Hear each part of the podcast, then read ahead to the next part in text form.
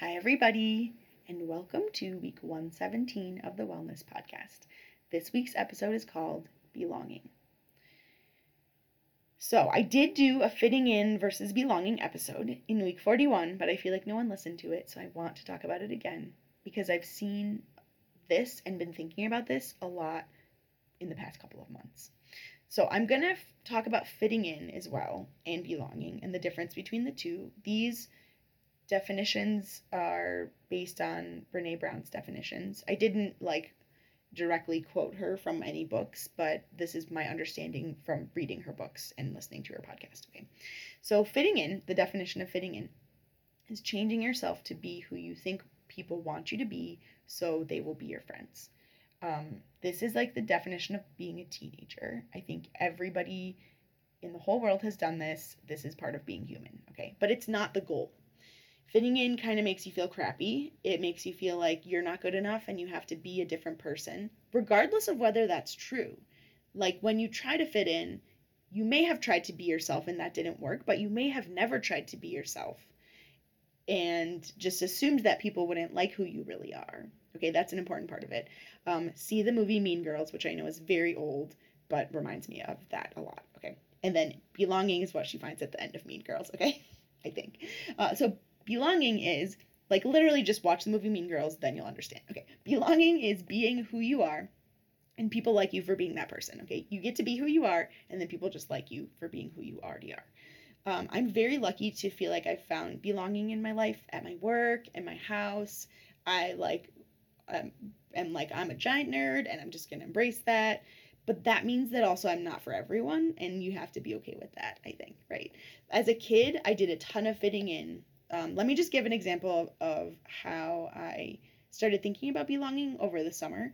Um, I was talking to my son over the summer about this camp that he was going to. He went to like a couple different camps over the summer, and he went to one that was airplane airplane museum camp, and they like flew drones and learned about airplanes and stuff. And he came home and he was just so happy that week, and I was like, "Oh, that's so wonderful! What's up?" And he was like, "I just I don't know exactly." He probably didn't use these words, but he said something like, I just found my people here. I didn't know that people liked the things that I liked. And I was gonna like cry. He loves his friends, his school friends are wonderful. But none of them really like airplanes that much and flying and stuff. And he's always loved all different vehicles, um, but particularly airplanes. And he was just like, they're my people. And I was so happy. And I said, you know when I feel like I really found my people? And he said, when? And I said, college. And I think for a lot of people, the answer is never, or the answer is after college or, or whatever. So if you haven't, if you're listening to this and you feel like you haven't found your people yet, that's okay. Like you will. I really believe that. You're just maybe not looking in the right places, or you're trying to fit in when you don't know if maybe you can just act like yourself and people will just like you. um, but I think that takes a lot of work. Um, also, like this is not to say I'm certain that none of my childhood friends listen to this, but this is not to say that I never felt belonging as a child ever. Like I for sure had some friends who I felt like I could be myself with and they loved me for who I was. It's just like college was the first time that I felt like everybody around me liked the things that I liked. I lived in like the nerd dorm at college, of course I did. Um, and I'm still friends with those people. They really were my people and they still are my people forever.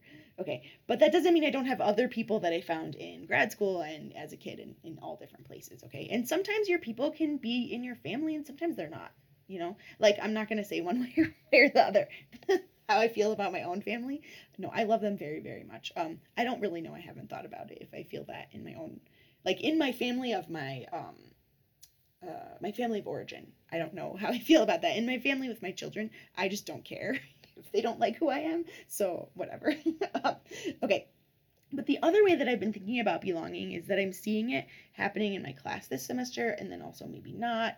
In my students in the midterm evaluations, they said something about um, the thing that they loved about the class was the community that they feel in the class. And I see some of them and they like look at each other and they're laughing and talking. And I'm just like, that's why I became a teacher so that we could do this community thing and feel like, I mean, also because I loved college so much. I want that to happen for other people.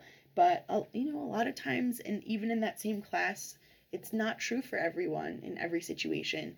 And also, like, if you're an outsider looking at other people who look like they're belonging with each other but not you, that may not be true. Like they may be pretending to be someone they're not and they're just fitting in. You can never tell unless you're the person if you're you know feeling if the person if you're feeling belonging or fitting in. Okay, so let's not we can like it's easy to be jealous of other people what appears to be belonging when it may not be. Okay, I just wanted to say that because I don't think that I've ever had a class where every single person in the class feels this wonderful sense of belonging either.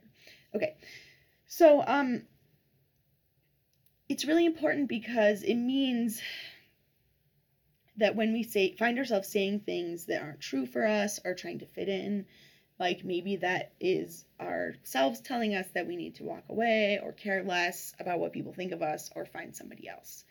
Um, and just to know that like it everybody's time isn't the same time. Okay.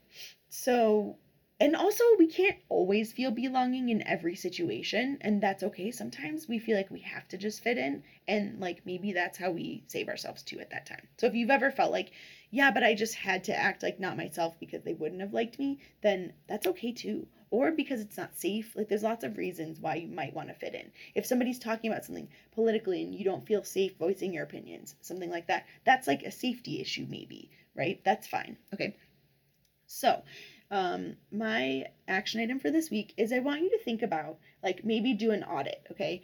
Um, an audit of your life. Like, how much of the time do you feel like you're fitting in or trying to fit in versus how much of the time do you feel like you have belonging? And if you don't have belonging at all, again, you are not alone.